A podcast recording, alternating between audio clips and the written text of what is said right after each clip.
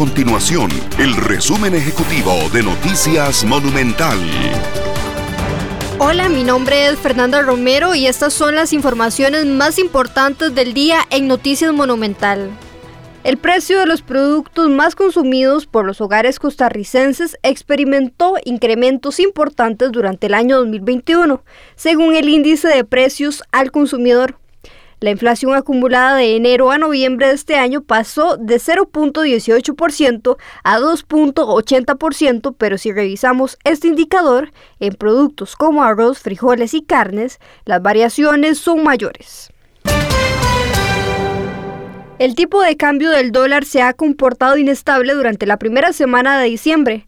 En tan solo una semana el precio de referencia de la ventana aumentó 9 colones. Según datos del Banco Central de Costa Rica, la compra del dólar pasó de 626.15 colones el primero de diciembre a 632.93 colones este miércoles, mientras que la venta pasó de 632 colones a 641 colones. Estas y otras informaciones usted las puede encontrar en nuestro sitio web www.monumental.co.cr. Nuestro compromiso es mantener a Costa Rica informada. Esto fue el resumen ejecutivo de Noticias Monumental.